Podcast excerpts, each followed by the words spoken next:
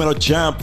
Bienvenidos a este episodio de la guarida del joseador. Este episodio de Dímelo Champ es traído a ustedes por la familia de Aeronet, Internet para tu casa y tu negocio que sí funciona. Hoy tengo la dicha de estar sentado con un caballero que además de admirarlo por su música, lo considero un amigo. Emil Martínez, el hijo de Boriken, ¿qué está pasando, pa? Aquí contento, que hace tiempo no te veía activo. Fue bien random la vez que nos sentamos y comimos. Yo los, mandé para morizar, llegué tarde. Todo el mundo te conocía ya allí.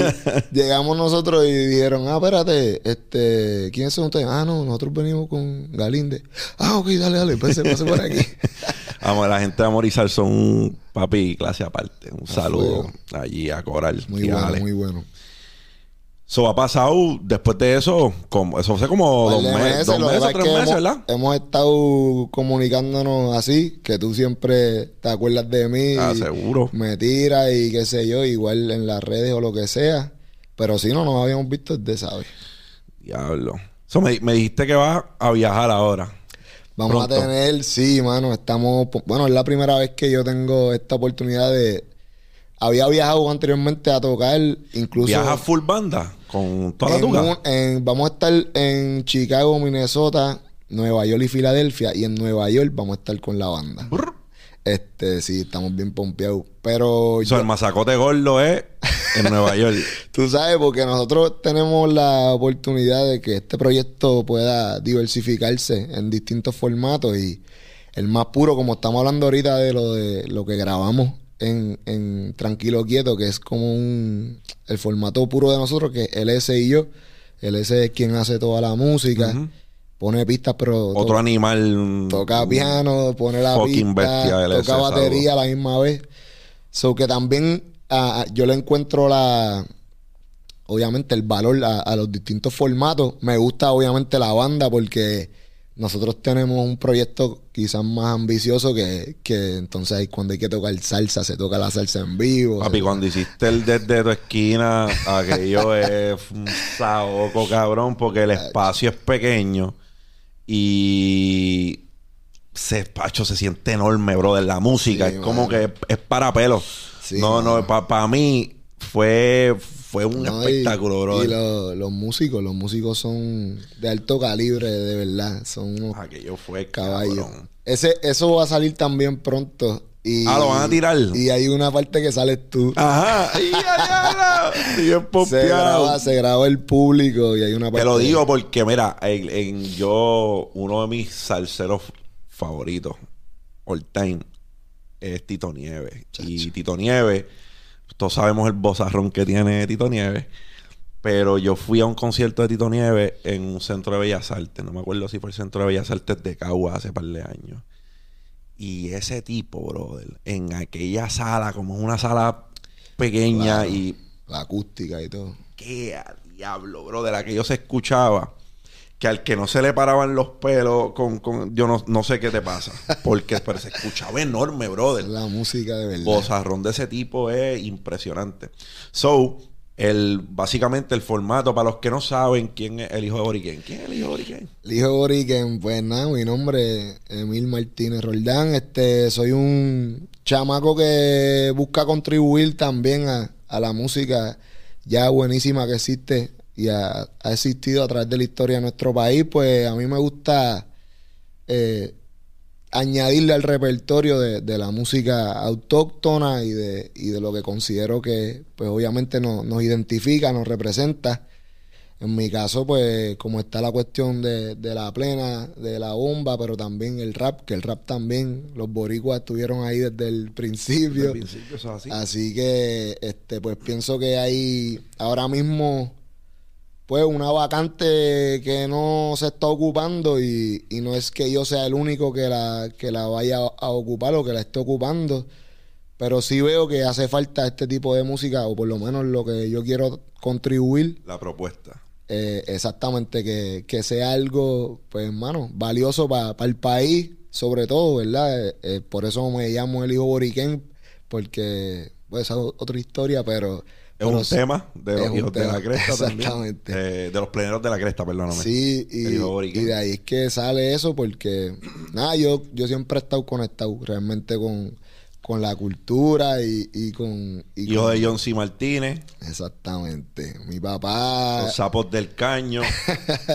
Mi papá hizo su grupo en la UPR Mayagüez. Yo hice mi grupo en la UPR Río Piedra. Un saludito a los gallos de la cresta. Los de la cresta, los pleneros de la cresta 2013. 2013, allí mismo. Este, con Wechin. Después conocí a los gemelos, a Yochuan, a Joseph. Qué tan Y- impresionante es porque se pegaron en la universidad. Sí, literal, eh, estábamos hablando de eso los otros días, de que quizás es los únicos proyectos en los que yo he hecho, o sea, que he participado, y, y ambos proyectos pues han tenido, obviamente, no un alcance ahí de que... Pero tienen alcance, pero, papi. pero siendo los géneros... te metes a Spotify y los de la isla tienen casi 300 mil Sí. reproducciones para allá. Sí, esa canción fue la que me, me ayudó y nos ayudó a todos y, y nos, nos abrió muchas puertas que, que pues son proyectos y géneros, sobre todo géneros musicales que no necesariamente están acostumbrados a ver una cara así como las de nosotros, de chamaquitos, pero este, sobre todo en la plena.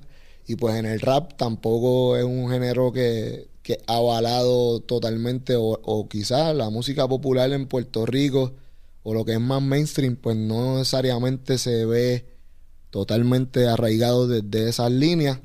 Y pues para mí es bien satisfactorio, bien Tienen gratificante. similitudes porque Claro la sí. plena es El el, periódico, ¿verdad? del pueblo. El periódico del pueblo. El rap también se utiliza para, Claro que sí. para llevar mucho mensaje. La conciencia. Desde, desde tu espacio de creación, ¿en cuál de los dos te sientes más cómodo creando?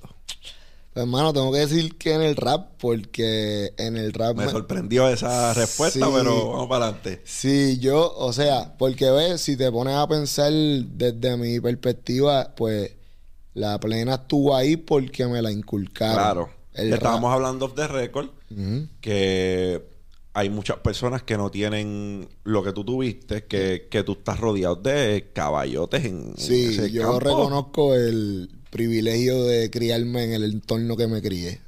Eh, y para mí es bien impresionante ver a chamaquitos que se me acercan y me dicen, "Ah, ahora yo canto plena o toco plena porque me gustan los plenos de la cresta. Y yo digo, eso es más impresionante que una persona como yo porque pues de mí se podía esperar eso porque yo vengo de, de esa, de ese Pero núcleo. igual lo cultivaste, te, te- sabes, te encargaste de cultivarlo, Sí, porque hay personas y- que se pueden criar en el entorno y si no le corren ni le caen, Exacto. si Y- no le corren no lo hacen. Y adopté también, o sea, creé un estilo propio también, que había gente que me escuchaba, siempre lo digo, había gente que me escuchaba cantando plena y decía, ah, es lo que está rapeando.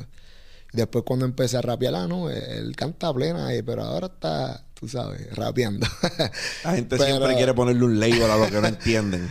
Exactamente, pero me, me identifico más con el rap porque entonces el rap sí fue ya quizás una travesía muy mía. Este, porque sí yo tengo que mencionar siempre el reggaetón, o sea, es parte de mi de mi Es crecimiento. que en nuestra generación, el que diga que no, el que diga que no creció escuchándolo de alguna manera u de otra, eh, claro. miente.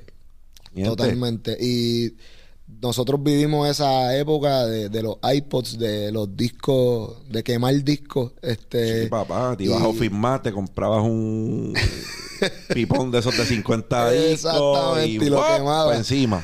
y lo vendía a tres pesos en la high. Así mismo.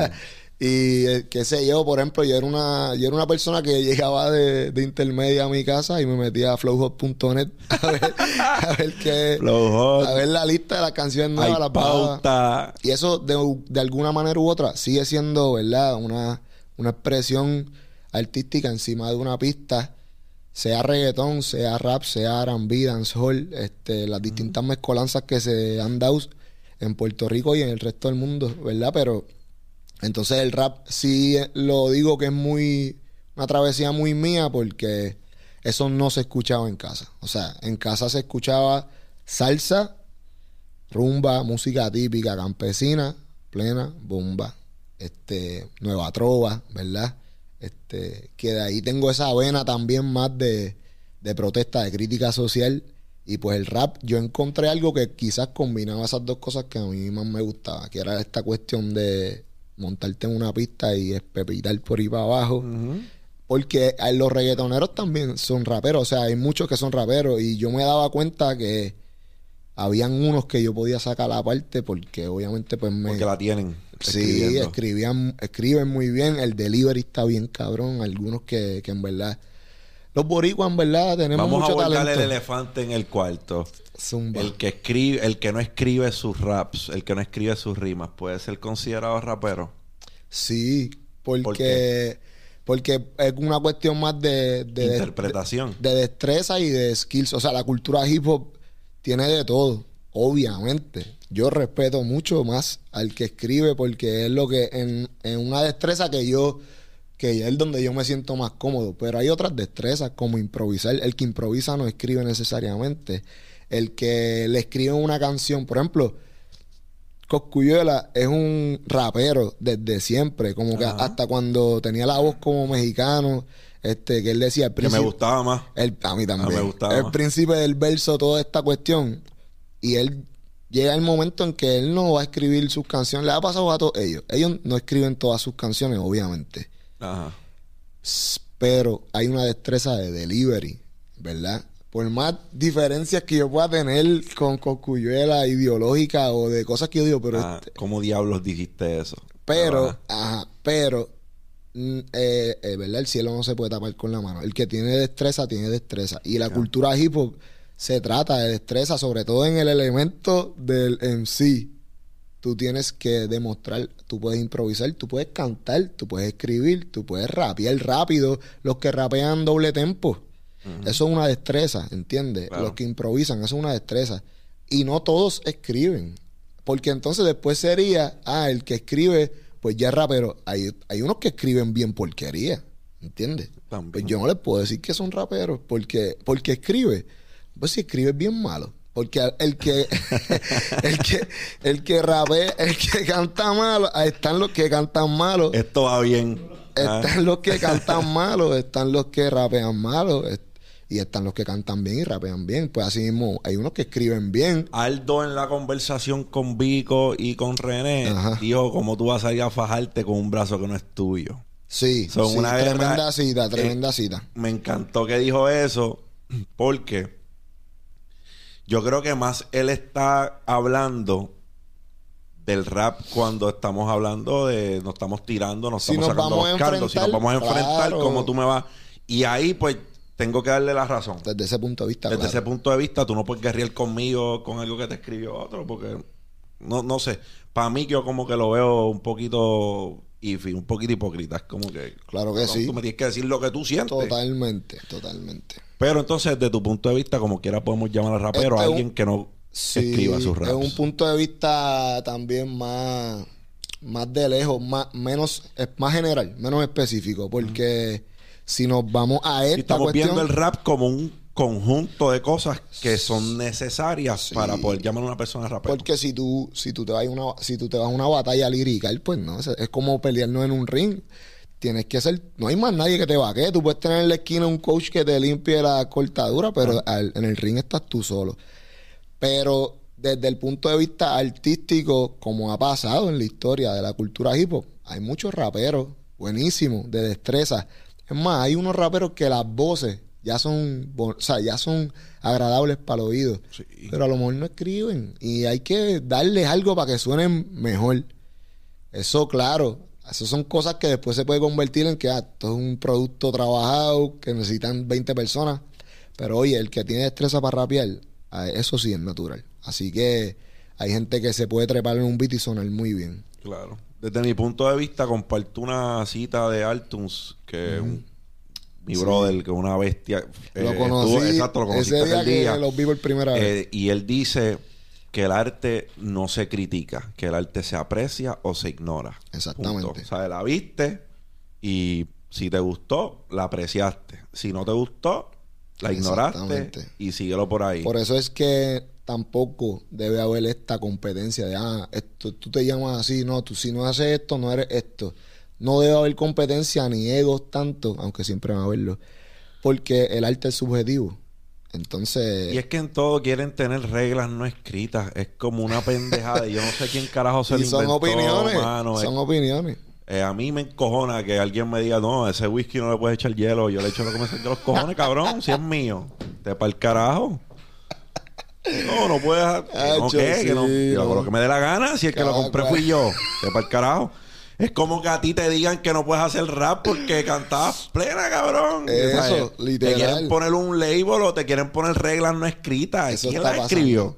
Eso está carajo. pasando y está pasando quizás cada generación es diferente, que ahorita también off the record estamos hablando de estamos en un momento bastante bonito en mi opinión entre, entre la escena local Indie. independiente de los artistas porque se están diversificando. Este, yo mismo te puedo decir que en este primer disco eh, llegué a grabar un reggaetón, es rap, reggaetón, este, igual Hablemos ese- de tu disco porque tu disco... no me iba a atrever a hacerlo antes, José. Ajá. No me iba a atrever a hacer un reggaetón, te lo reconozco porque cuando me metí que tienes presión. rap, porque de- del rap que yo vengo, no tampoco es un rap cualquiera. 7-9. Tecuán. Es, es un rap este underground y, y con sustancia, ¿ves? Pero entonces el cambio generacional, pues yo, yo sé también por dónde yo corro y por dónde... Y pues lo hice y no me arrepiento. Y sobre todas las cosas, brother, es tu sonido. Like it or not, bro. Tú no eres, tú no eres la propuesta típica de rap. So, Exacto. Exactamente. I'm sorry. O sea, al que, y mucho respeto a los que hacen rap consciente y Sí, eso es lo que hacen y más nada. Y a mí me encanta. Sí, ¿no? Pero es que tu propuesta es distinta. Entonces no podemos. No, y a- así mismo fue, así, así fue que yo me tranquilicé conmigo mismo. El mismo Luis Díaz fue el primero que me lo dijo. No, no, es que tú, entiéndelo, tú puedes hacer esto, pero también puedes hacer esto, y puedes hacer esto, y esto. O sea, como que no te limites tampoco tú mismo. No, y, el que te va al fin del día, el que te va a respetar, te va a respetar y te va a respetar por muchas cosas. Tú puedes hacer algo que mucha gente no puede hacer. Cuando yo te escucho, yo escucho, yo escucho, mano, un, un sonero que se encontró en el rap y es algo cabrón. Ah, Vamos a hablar del disco porque el disco me, el disco, el disco me gusta mucho. Yo te lo dije desde el día cero, el, el disco me gusta mucho. Este, ahí me gusta, entre las cosas que me encantan del disco, hay varios, hay varios temas que, que, que me impactan, pero me impactan por el storytelling. Y yo estaba hablando ayer con, con un conocido que aprecio mucho, Jan Morales, y llegamos a la conclusión de que el storytelling es una destreza bien importante para muchas disciplinas, no solo para el rap. Dave Chappelle es la bestia, es la máquina, Goat. porque Dave Chappelle hace storytelling de una manera que se siente casi como si la comedia fuera subliminal dentro de la historia que él está contando. O sea, la comedia es como para bajarte la guardia. Exacto. Y, pero te está contando una historia cabrona. Y es un orador, un tipo súper brillante. Es una máquina. Demasiado. So, en tu disco, yo hay muchos temas que yo digo, el storytelling de este tema está en la madre. Uno de, uno de ellos es Orula. Y para mí, Orula, Orula es mi tema favorito del, del disco. No vaya. Y Orula es mi tema favorito del disco porque me recuerda. Hay uno de mis discos favoritos de salsa. Es del judío maravilloso Larry Harlow. Se llama Omi. Entonces, Cari, cari, Cari Caridad, Cari, Ca- eh, Caridad es mi tema favorito de ese disco. Entonces, cuando yo escucho Orula, y pa- para todo el que no sabe, Omi es una, básicamente una ópera, pero una, es una obra cabroncísima, básicamente una adaptación de eh, un disco que soltó The Who a unos años antes de, de Larry Harlow. Y básicamente el disco es la, cuenta la historia de un niño que tenía discapacidad, de, de- discapacidades. No, no, no escuchaba, no hablaba, pero era un caballo tocando el tambor. So, en el disco hay varios personajes. y unos entre los caballos que puedo mencionar, Cheo Feliciano. eh, estuvo también en ese disco Celia Cruz. Sí, ¿verdad? eh, ¿sabe? Eh, Junior González. Y ahí es donde voy. Que cuando yo te escuché por primera vez, yo decía, diablo, este hombre, como que el, el- yo, yo, yo escucho algo distinto. Y, y me sentía como escuchar a Junior González en ese disco de Omi en ti. So, Orula me, me como que me transportó a, a ese, cuando yo lo escuché por primera vez, yo dije, diablo, yo como que estoy, me gusta lo que estoy escuchando porque se me parece, no, no es que se me parece, es que siento Sí, no, lo lo mismo que sentí en, en, en este, bien, en cabrón. este disco. So, el storytelling de ese tema es algo que realmente o sea, pasaste Sí, cuando pasó, fuiste a, a. Cuba. Totalmente. Y, y de hecho, quiero este, agradecerle a LS porque el, esa canción, cuando a mí me pasa eso, yo, yo hago el ese, ese intro, es lo que yo tenía escrito solamente. Y eso fue, cuando fui a Cuba fue 2014. Mm. Que por si, para hacer la- el cuento largo corto, estoy allá en Cuba porque mi papá estaba tocando con un grupo de viento de agua, Tito Mato, que en paz descanse. Eh, él me lleva allá, había unas premiaciones y, y entonces este, nosotros nos estamos quedando en el Hotel Nacional y allá en Cuba, en una situación bastante injusta, pienso yo que no dejan entrar a los mismos cubanos a los hoteles donde están los turistas, los Yuma, como nos llaman a nosotros si venimos de Estados Unidos. Y pues no los dejan entrar a los mismos cubanos y nosotros andamos con un cubano y no lo dejaron entrar y él, él me regala a mí, a Kiani Medina y a Ricardo Pons, músico boricua duro, este, humilde, que en mi entender, como esto que ahora mismo yo tengo puesto esto que me regalaron en Colombia, Mm. pues nada, yo me lo puse igual como si fuese esto un recuerdo, no tenía ningún conocimiento de nada. Y cuando llego a Puerto Rico, me para eh, una persona y me dice, ah, porque tú tienes eso puesto. Porque yo tenía eso puesto y un rosario puesto que me había regalado un panameño después yo haber cantado con la cresta en Cataño, me acuerdo, en una tarima. Ajá. Y era como que, ¿por qué tú tienes esas dos cosas? Sí, como si tuvieses una camisa roja y en California te parara un Crip Eso. o un Blood.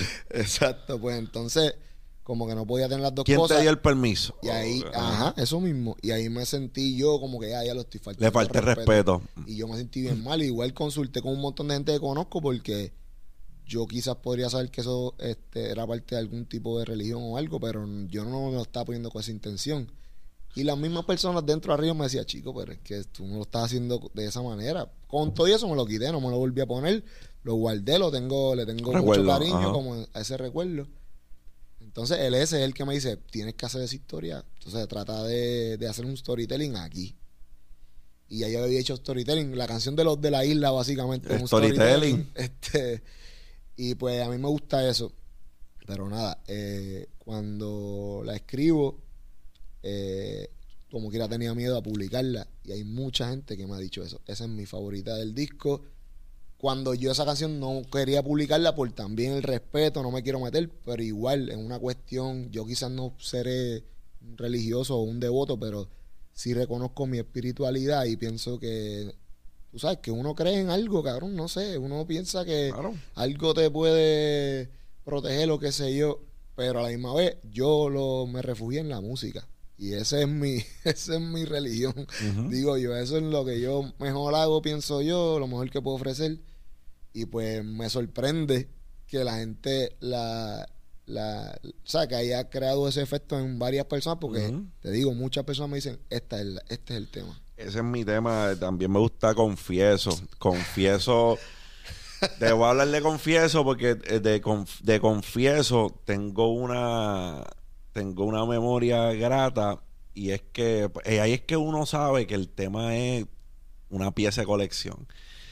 Cuando cuando en el, cuando en el show que hiciste, Ajá. que estuve presente, a que toda aquella, toda aquella gente que estaba ahí a, a coro gritó somos muchos más y a mí se me pararon los pelos. Sí, no, eso tú Y guardo ese recuerdo porque yo digo, diablo, ¿cuánto tiene que, cuánto tiene que impactar una rima para que la ¿sabes? aquella gente gritó. Sí, la cantó eso. con el sentimiento así. bueno, yo empecé a llorar. Yo- Fue bien impresionante. Eso confieso, es una, es otra de mis favoritas. Sí, no. Persevera por razones obvias. Persevera me identifica, Tú pero eres de las personas más perseverantes que conozco. persevera. Aquí se trabaja, papi. Es otro de mis temas. Durísimo. Y no te compares, porque no te compares el guayeteo, pa. El no te compares es tu, tu- ¿verdad? Tu, tu pequeño orgullo de MC diciendo, pues, si quieres que nos vayamos por esta vía, me puedo ir por esta vía también. No te lo recomiendo. Total- Totalmente, sí, no, esa, ese es bien especial para mí. Siempre So, de, de, de este disco que hiciste, ¿qué te llevas, brother? Porque fue un disco que para quien no sabe, se hizo eh, mediante todas las adversidades del mundo. Sí, totalmente. Tenías que viajar de, de Ponce a Fajardo, Sí, a Luquillo. a Luquillo, a Luquillo. Este, sí, en ese momento estamos en plena pandemia. Este, mi pareja estaba haciendo su, su doctorado en Ponce y yo me hospedaba con ella. O sea, me estaba quedando con ella. Como fue pandemia, me fui de mi apartamento en San Juan para Ponce. Y estábamos tan desesperados de crear cosas que nos tiramos la misión. O sea, yo me tiraba de Ponce para Luquillo. Dos horas y media Sí, o tres. cómodo, Cómodo, sí. Y el S me abrió las puertas, el S me dio un cuarto y todo y hacíamos campamentos. Que fue bien espontánea la manera que sale, nace también las ganas de ese hacer un disco contigo. Fue Sí. como que, mira, tú tienes que esto, que Sí, te cayó encima. Demasiado, porque ya él en su mente ya él lo veía todo.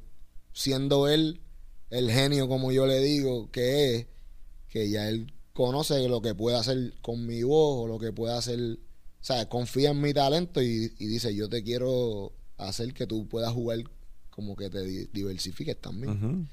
Y pues sí, fue una misión, pero me llevo, lo más que me llevo es eso, el, el, el lograr terminarlo. Ese es un, es algo que tampoco había hecho yo nunca de esa manera. Este, el proceso fue bien distinto. Cuando yo grabo con los planos de la cresta, nosotros grabamos un show que ya llevamos haciendo básicamente un año y medio, dos años, que las canciones ya eso Ya te las sabes pa, de pa, pa, pa. memoria. Ahí no hubo que crear mucho, más allá de algunas cosas que quise escribir para que estuviesen más completas.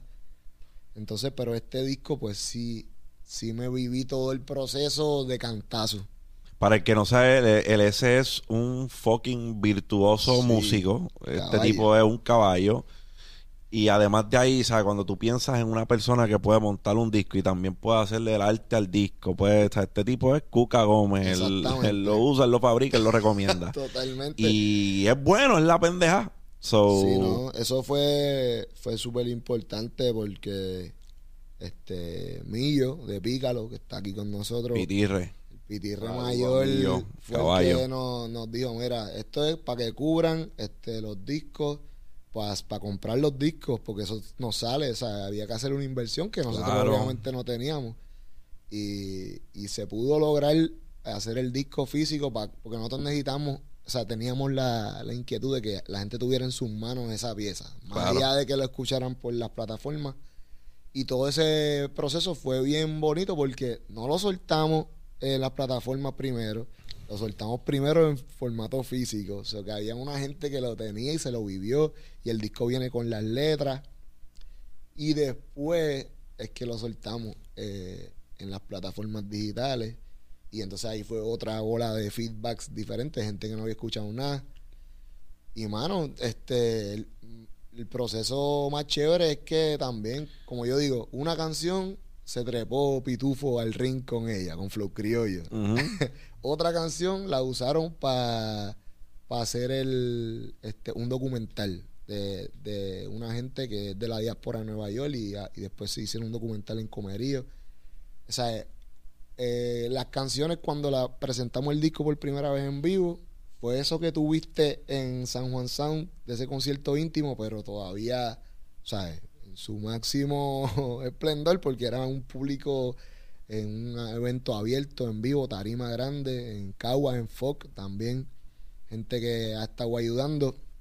Y, Vi los visuales, eso estaba en paqueta, y la gente cantar las canciones. El disco no llevaba un mes afuera Y siendo el tipo de música que es también, ¿sabes lo que te digo? Y eso, esa, esa cuestión que tuviste, la gente cantar los coros y todo eso, eso pues ya. Tú tienes una, tú, tú tienes una base de fanáticos que son die hard.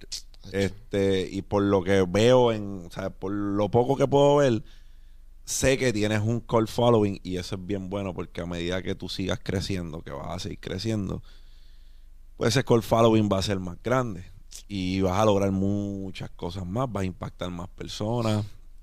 Ojalá, en verdad, estamos, estamos contentos. Te digo que no, soy súper agradecido y, y no me quejo porque he tenido la oportunidad de conocer personas como tú que en mi vida iba yo a pensar que uno se cruza así con y pues para mí ha sido bien, te digo, bien gratificante, en verdad. Una hija de la gran putada que hice en el, en, el evento fue que dejé a todo el mundo sin CD. no, al contrario. Al contrario. Los, cogí. ¿Cuántos hay? No te cuántos Mío. Cóbrame. Y lo, y lo, lo regalé. Quería que, la gente tuviese. Que esté en récord que Alinde lo compró todo. y se lo regaló a la gente y después había una fila de gente pidiendo que, lo firmara. Es que yo lo que quería era que tuviesen esa, ¿verdad? Ese recuerdo porque esa noche fue bien, fue, fue, fue, algo bien bonito. Y además que pues terminaste tu show y cualquiera pues hubiese dicho, pues ya terminé el show, estoy cansado, lo más seguro estoy aquí para el minuto y me voy. Y tú fue diferente, tú te quedaste, claro. Eh, compartiste con ellos, intimaste con las personas que estaban allí.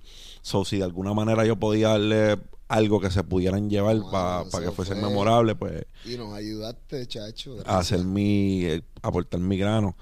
Este, so para mí, cuando yo veo la propuesta, la propuesta es algo que yo no he escuchado, pero he visto el éxito que ha tenido otras personas con propuestas que tienen que ver, por ejemplo, con plena y metiendo algo de urbano, como por ejemplo Abrante. Abrante estuvo mucho tiempo haciendo... La bomba. Eh, exacto, eh, estuvo haciendo reggaetón y en el reggaetón a lo mejor no tuvo el auge, pues fue para atrás para su fue para sus raíces, le metió bomba y lo mezcló con un poco de urbano y le, salió. Claro, sí, ¿no? So, cuando yo veo tu propuesta, yo de verdad que no, no hay límites, brother. Yo creo que es cuestión de que, de que más, de que más ojos sigan sigan viendo. y te agradezco que me invites para No, no hay nada que agradecer, bro. Para mí es un honor.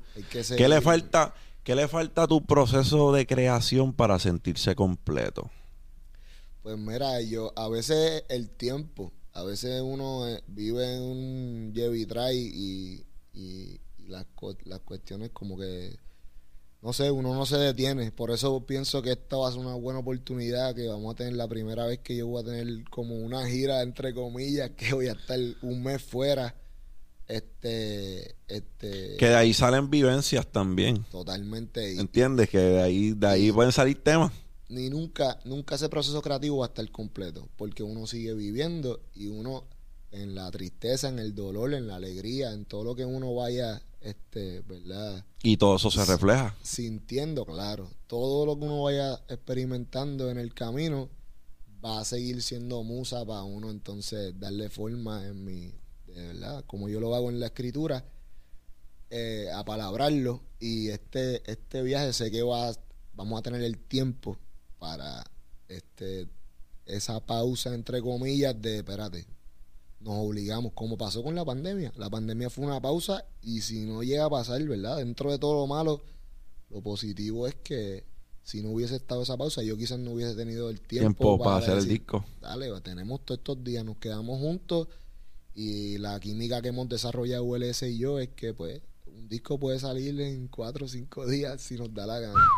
Y no es fácil porque hay que montar mucho y en cuanto a componer y él también el trabajo de él. Yo estaba hablando con Alexis Díaz cuando nos sentamos aquí a hablar y eso mismo él dice, él dice, papi, yo puedo estar 30 días encima de un mural y me despego y todavía digo, diablo, que jodida mierda hice. y yo lo escucho y yo digo, diablo, la mentalidad que hay que tener porque Alexis Díaz es Alexis Díaz, ¿me entiendes? Una bestia su arte está en el Museo de Arte, o sea, cubriendo el Museo de Arte. So, Otra liga. que el nivel de insatisfacción de un grande como este diga, yo le he metido 30 días, pero no estoy satisfecho como quiera. Sé que podía hacer mejor trabajo. Nunca va a ser completo. Es inspiración, brother. Totalmente. Y yo creo que es parte también de tu proceso creativo. ¿Qué, qué, cuál fue el cuál fue el, la gota, la, la gota, perdón, que desbordó la copa y te hizo desistir de seguir estudiando porque ya tú estabas cursando un doctorado en psicología, ¿cierto? Sí, así mismo es. ¿Por, ¿por qué?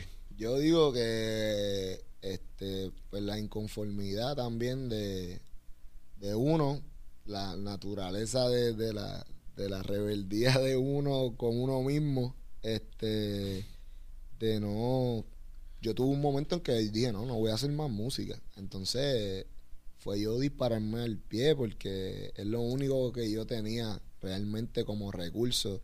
Como personas que somos, que tenemos quizás nuestras cuestiones de que unos días se nos hacen más fáciles que otros, pues donde yo encontraba mi refugio siempre era la música y lo y de una de la noche a la mañana como una decisión así impulsiva, no, no voy a hacer esto y voy a hacer ahora esto.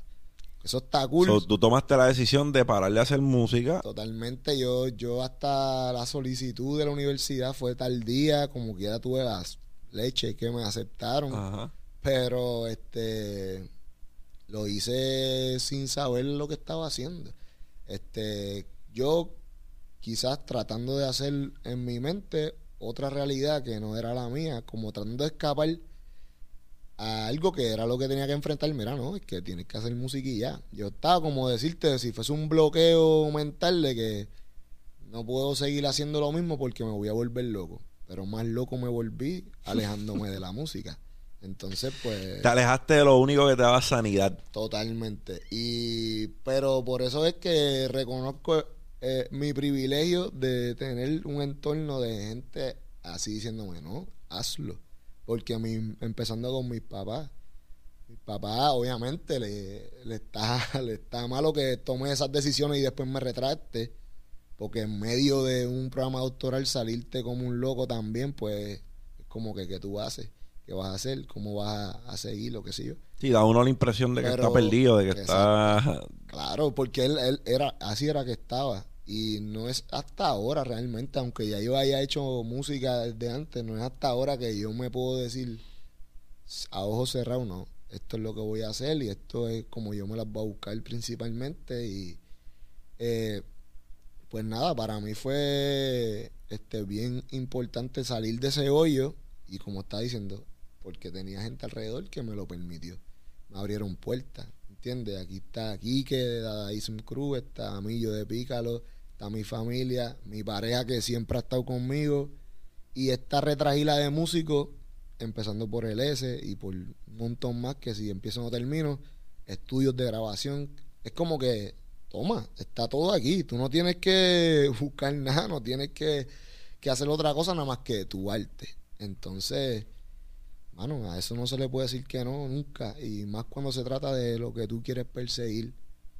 Y se me está dando, pienso yo, me estoy curando como te está diciendo ahorita, la estoy, estoy en el mejor momento definitivamente de mi vida, de, de sentirme satisfecho conmigo mismo, de que estoy encaminado a hacer lo que yo vine a hacer en este mundo. Qué bien, qué bien.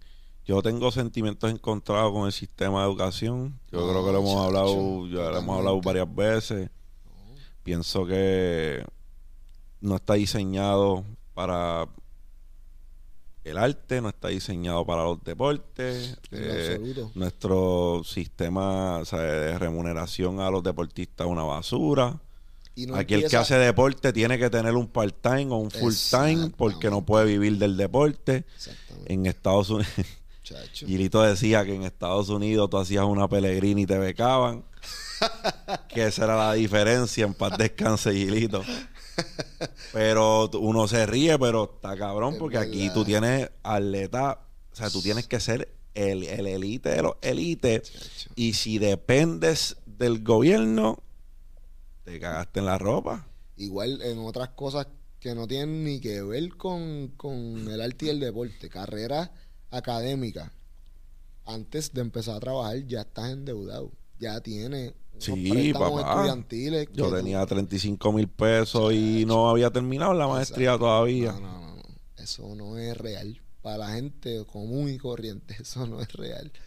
Y pues. Te obligan a tomar decisiones también. Mi decisión de irme al ejército fue por deuda, por una deuda que tenía de préstamos estudiantiles, ¿entiendes? Real con eso. So, es fuerte. Y entonces yo, yo entiendo que de alguna manera u otra, reformarlo pues aunque difícil, yo creo que se puede aportar un grano de arena. Y por más que nos encojonen cómo corren las cosas en el gobierno, porque ahora quieren van a cerrar la central. Y entonces, ¿sabes? Va, a, a, cerrar.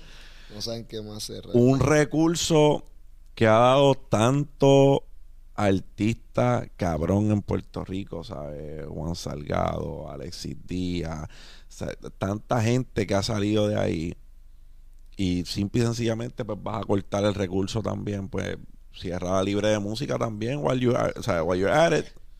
Ciérrate la libre de música también, entonces deja a los chamaquitos sin recursos.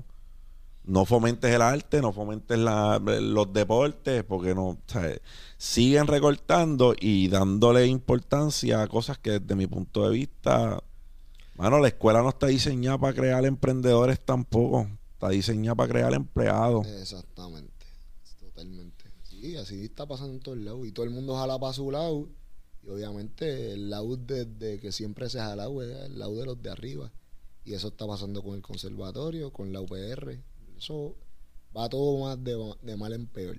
Sí. si no nos movemos nosotros, pues ellos se van a quedar arriba. Sí, plus tienes beneficios tributarios ridículos para personas que no, o sea, tienes un acto 2022, ahora acto 60, que eso es, una broma, un chiste. Eh, es que todas las personas... El paraíso fiscal. Ah, sí. yo, yo, yo tuve que tributar lo que tuve que tributar, papá, que no fueron dos pesos. Entonces, lo, lo cabrón es que viene cualquiera de Estados Unidos y, y pues las leyes están ahí, no las diseñamos nosotros, ellos se están beneficiando, pero ajá. ¿Qué vamos a hacer? Ah, exacto, pero ¿qué vamos a hacer con ellos? Porque para empezar, el acto 2022, cuando comienza, ¿verdad? Cuando el que lo trae el señor Luis Fortuño, venía con unas intenciones y era de verdad de, recaudar uno de recaudar un dinero y eso se ha probado que desde aquel entonces ha sido un fiasco. Muchachos no que ellos van a aportar a la economía del país exacto la inyección. empleo eso es mentira totalmente. Ellos vienen a vivir su vida como si ellos vienen por el tax break. Ellos vienen a evitar exacto a evadir taxes entonces a vivir ellos como reyes y eso lo que crea es más diferencia en la clase social que ya está marcada en Puerto Rico sobre todo y que vamos a terminar una, irnos a los puños, ¿entiendes? ¿Qué carajo vamos a hacer? Porque no tenemos de otra, no tenemos, es una impotencia lo que uno siente. Exacto. Que esta gente te pisotee, literalmente te saque de tu hogar, te desahucie, te desplace y tú te quedes sin nada, literal, y ellos se hacen más ricos aún.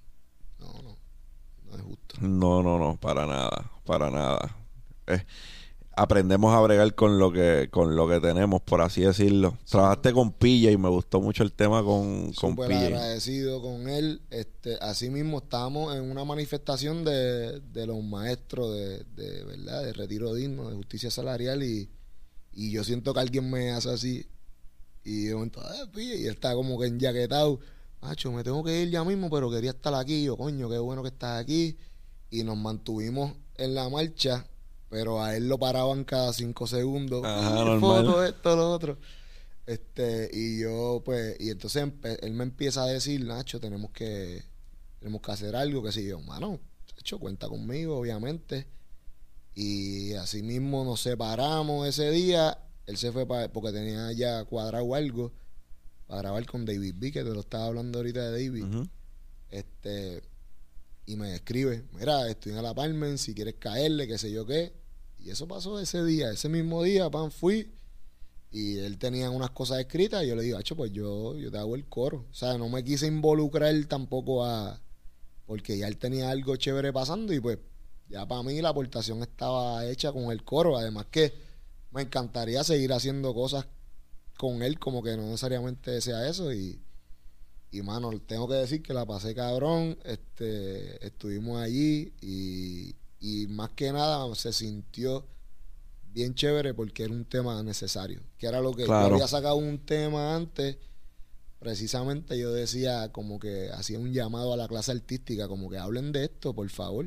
Esto hace falta que más gente lo vea, hace falta que más artistas hablen de estos temas. Y él pues lo hizo realmente. Y pues para mí eso vale un montón y lo respeto por eso. Y pienso que, es un tema que pues también fue, funciona, sigue sonando por ahí porque la gente, o sea, dice muchas verdades. Dice muchas, claro. Y eso es lo que... No, después de unas expresiones bien poco, ¿verdad? Bien, bien, bien poco elocuentes de Pipo. gobernador de este, Gobernador de ustedes. este, pero nada, de verdad me, me, gustó mucho. Sí. Que, brother, desde tu proceso creativo y lo que estás haciendo con tu propuesta, ¿qué tú quieres, qué tú quieres marcar? ¿Qué, ¿Cuál es el legado que tú quieres dejar con tu música? Pues mira, este que, es posible más que nada, a, pesar de todos los, los detractores, a pesar de todos los obstáculos que haya, en cualquier sistema de gobierno bajo el que vivamos, es posible que tú puedas eh, apalabrarle un sentimiento y, ¿verdad? y criticar lo que se tiene que criticar, resaltar lo que se tiene que resaltar mediante la música, mediante el arte, eh, que lo puedes hacer simple y sencillamente, es obviamente porque como está diciendo ahorita, yo lo hago en el rap, en la plena, quizás cosas que puedo hacerle otros géneros, pero tampoco es buscando una, una fama o una pauta o lo que sea, es como que es un mensaje que pienso que es necesario. Y si uno se adhiere a las causas justas, como tú me estás diciendo ahorita, el arte sigue siendo arte y, y va a ser igual de impactante así todo el tiempo, consistentemente impactante porque estás hablando con la verdad. La gente se está quejando hay personas que dicen es bien difícil sacar un tema en estos días porque los temas eh, hay tanta y esto y ahí es donde tengo que discrepar porque muchas personas que lo dicen con mucho respeto muchas las personas que lo dicen pues son parte del género urbano eh, de lo que se está haciendo ahora. Y dicen que es difícil sacar música porque está saliendo tanta música que los temas no duran que un tema tú lo sacas y se pierde en un mes y pues yo entonces te invito, hermano, a que haga algo distinto, a que haga un arte que cale más en, en, porque si tú sacas un tema y se pone viejo en un mes, significa que no tocaste una fibra. Porque tu disco ya mismo va por un año que lo sacaron. En julio cumple. Y yo todavía le estoy dando como si hubiese salido ayer. Sí, ¿no? So, cuando escucho de alguien decir, ah, pero es que ahora no se puede sacar porque uno, uno de mis de mis gallitos que me encanta de, la, del hip hop de Estados Unidos es. Russ. Y Russ tuvo un tiempo, brother, que si Juela estaba sacando un tema semanal y duró un año sacando un tema semanal. Y ese caballo, él se escribe, él se graba, él se produce, ¿sabes? E, el, el, ese primer disco de Ross es un fenómeno porque él hizo todo. Él se escribió, él se grabó, él se produjo, él hizo todo de ese disco. Y hay un video bien nostálgico de él cantando como en un prom, como con 15 personas, y después pone los visuales del, antiguo Staples Center en Los Ángeles empaquetado hasta lo último. y ahora mismo en la lista de Forbes, uno creo que de los 15 o 20 raperos que más dinero tiene ahora mismo. Pero a lo que voy es que el dinero es inmaterial. Pero lo que, a lo que voy es que la consistencia lo llevó a esa pendeja. Entonces le estaba haciendo algo que de cierta manera, o sea, todo ese cabrón independiente tuvo discos de platino, ¿sabes? Se metió, metido, en se le metió por las ventanas a la gente. Y cuando yo escucho a una persona decir, no podemos sacar música constante o no puedo sacar un disco porque en un mes se pone viejo, pues yo pienso en qué tipo de música estás haciendo entonces, porque no. Para mí, cuando yo escucho, como dijimos off the record, cuando yo escucho todavía temas de Sonora Ponceña, de Gran Combo, de en paz descanse Héctor Lavo, Frankie Ruiz, personas cuyo legado, ¿verdad? Trasciende. Está estampado. Canceruero, murió todavía, te metes Spotify, Claro. sin millones de views, I mean, de, de, de plays. Pues entonces, ¿qué tipo de música estás haciendo tú? Chacho, claro. Porque el arte siempre gana, brother. Si tú quieres longevidad, que salga del pecho, digo yo. Exactamente, todas las cosas que hay que decir. O sea, no que a veces eh, pensando más en un mercado o en un posicionamiento que te haga sonar en X o Y lugar o que te den X o Y pauta, pues no estás actuando de, verdaderamente desde acá, desde el corazón o, o con cosas que se tienen que decir. Y hay mucha tela para cortar. Lo que pasa es que tú decides si hablas de eso o no, o qué empeño le metes a tu canción también.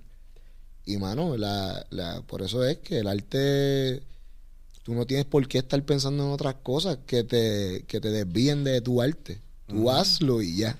Hazlo porque si tu producto es bueno, hay que tener mantenerse. Hay que tener gringolas en la creación, brother. Si no si te tú fueras- llevar de los demás. Exacto. Si tú fueras a dejarle una caja de herramientas, brother, al chamaquito que quiera hacer lo mismo que hiciste tú, encontró tu propuesta y dice, diablo, me encanta esto. Yo quiero hacer música también, yo quiero vivir de eso, yo quiero rapearlo, yo quiero encontrarme y tener una propuesta que no se parezca a la de él, pero me gusta lo que él hizo. ¿Con qué lo dejas? ¿Qué le aconsejas? ¿Cómo se Pues encuentra? mira, me ha pasado que, que me han dicho chamaquitos random así, este, en presentaciones en vivo que he podido estar y les digo como que no, puede, no puedes eh, parar. Esto se tiene que convertir como cualquier otra cosa que tú te obsesionas, que tú que te gusta hacer. Por ejemplo, ¿te gusta rapear? Tú rapeas por ahí para abajo, canciones, este, en el carro, cuando estés guiando, cuando te vayas a bañar, cuando te vayas a acostar, en tu mente, escuchar música, o sea, yo puedo hablar pues desde ese punto de vista. De rapear, pues yo escucho pistas todos los días, todos los días, todos los días. Estás escuchando ritmo. Estoy escuchando ritmo. hasta Este, que encuentras uno que pega. pa, pa, pa, pa, me escribo cualquier cosa, algo que aprendí eh, en la universidad, que tenía un- una clase de apreciación al teatro Mm. y llevan a un dramaturgo, este, a una dramaturga que escribe obras. Y ella decía que su papá le enseñó a escribir todos los días, aunque sea hoy no me sale nada, pero eso lo escribiste en el papel ese día. Oh, wow. Hoy no me salió nada. Pues no te salió nada, pero escribiste. Pero escribiste. Y pasas la página y al otro día vuelves a escribir y te salió algo y pues la escribes. Y cuando vienes a ver, nunca has perdido el tiempo porque todos los días has estado consistentemente desarrollando tu arte. Y pues yo lo hago escuchando pistas y rapeando todos los días, escribo y me aprendo los versos. Aunque me equivoque mil veces, pues mil veces hago eh, eh, en el carro, como si estuviese en el estudio ahí grabando. Y cuando ya llegas a ese momento, pues ya tú estás ready. Lo tienes y es como la cuestión de la práctica hace la perfección. Pero nunca debes dejar de practicar porque nunca vas a ser perfecto. Yo escuché de René, yo creo, en la entrevista que Molusco le hizo, que yo no sé cuántas horas pasa al día escribiendo. Y ahí es que todo hace sentido. Tienes que tener disciplina, claro que sí. Eh, ahí es que todo hace sentido. Porque eh, suena clichoso, pero sí, la práctica hace la perfección. Si tú no, si tú no practicas algo que quieres mejorar, ¿cómo pretendes mejorarlo? Ujú. O sea, para mí es, es- es insanidad pretender mejorar algo sin practicarlo. Algo que venga por ahí que quieras decir, dijiste que ibas a estar en... Sí, vamos a estar en Chicago desde, desde mayo a junio, vamos a estar fuera. Y vamos a estar en Chicago, en Minnesota, en, en Nueva York y Filadelfia. Entonces, cuando nos vayamos, queremos dejar así en semana el ese concierto que tú estuviste en San Juan Sound. Queremos streamearlo. Este, nada, para nosotros también, el que lo quiera ver desde su casa, la misma gente de la diáspora que a lo mejor este no, no nos puede ver en tarima todo el tiempo. Eso va a salir antes que te vayas. Sí, vamos a hacer, creo que hacemos el cálculo para que esa cuestión le salga como a 10 pesos a la gente Ajá. con todo y cargos por servicio Súper. para que puedan ver su el show de nosotros íntimo, que se pompeen, que sé yo, que lo compartan, que lo vean con, con la gente que quieran ver, para que vean un poco más de cerca pues la propuesta de nosotros. Y nada, las distintas maneras como nosotros como artista independiente tenemos para seguir haciendo nuestros chavitos y poder bandearnos en lo que sea. Y pues nada, eh, lo queremos hacer como que nos vamos de Puerto Rico por primera vez a tocar, pues queremos igual dejar algo para que la gente pueda conectar y verlo, qué sé yo, lo que quieran hacer. ¿Va a estar como cuánto? ¿Un mes por allá? Un mes por allá, sí. Nunca había hecho algo así, so que estamos bastante pompeados. Y pues este proyecto sobre todo conecta mucho con la diáspora y estaba ya un poco, había tenido la oportunidad de ir dos veces, pero primero fue al documental ese que te cuento, que lo presentaron en Nueva York, pues me invitan a la premier pero pues era para estar allí. O sea, no era que iba a rapear ni nada. Y después me invitan a Filadelfia a un simposio que era que, yo hablara de cómo era hacer música en estos tiempos, este, música independiente. Ya. So que tuve unas oportunidades bien bonitas, pero no de rapear ni cantar en vivo, hasta que ahora sí se nos dio y se pudieron conectar estas ciudades, así que vamos por ahí. Y en Puerto Rico, ¿tiene algo pendiente? ¿Algún, algún showcito cuando hoy, Hoy estamos, este, antes de irnos, estamos en Festival de Claridad. Y después vienen otras cositas, pero pues. Vamos download. no podemos decir. Ahí está, eso me gusta. bueno, mi gente, de verdad que para mí ha sido un honor súper cabrón estar aquí y hablar contigo. Creo que eres una persona yo siempre he dicho que este podcast para mí es una oportunidad de aprender y cada vez que tengo una persona al frente trato de, recibirlo como tal, de, una, una pequeña, ¿verdad? Una, una pequeña lección en lo que en lo que sea que esa persona trae a la mesa y tú inspiras a mucha gente. Como te dije, tienes un call following, estás haciendo algo súper cabrón. y estoy bien, pero bien pompeado para ver las próximas cosas que lo, lo, próximo que venga del hijo de Boriquén. Así que redes sociales, ¿cómo te consiguen? El hijo de Boriquén en todos lados, realmente, este, el hijo de Boriquén así mismo. El hijo de Boriquén con acento en la E, puñeta, no, le, no me le digan, no me digan el hijo de Boriquén. pero parte de, pero de verdad, de verdad, gracias por estar aquí, brother. Me llevo mucho de esta conversación. Sigan al hijo de Boriquén José Galíndez PR en todas las redes sociales. Si este contenido trajo algún tipo de valor a tu vida, dale like, subscribe. Estamos subiendo contenido de lunes a sábado. Esta es la guarida de joseador. Josea, puñeta, no te quites ni para el carajo. Dímelo, champ. Champao.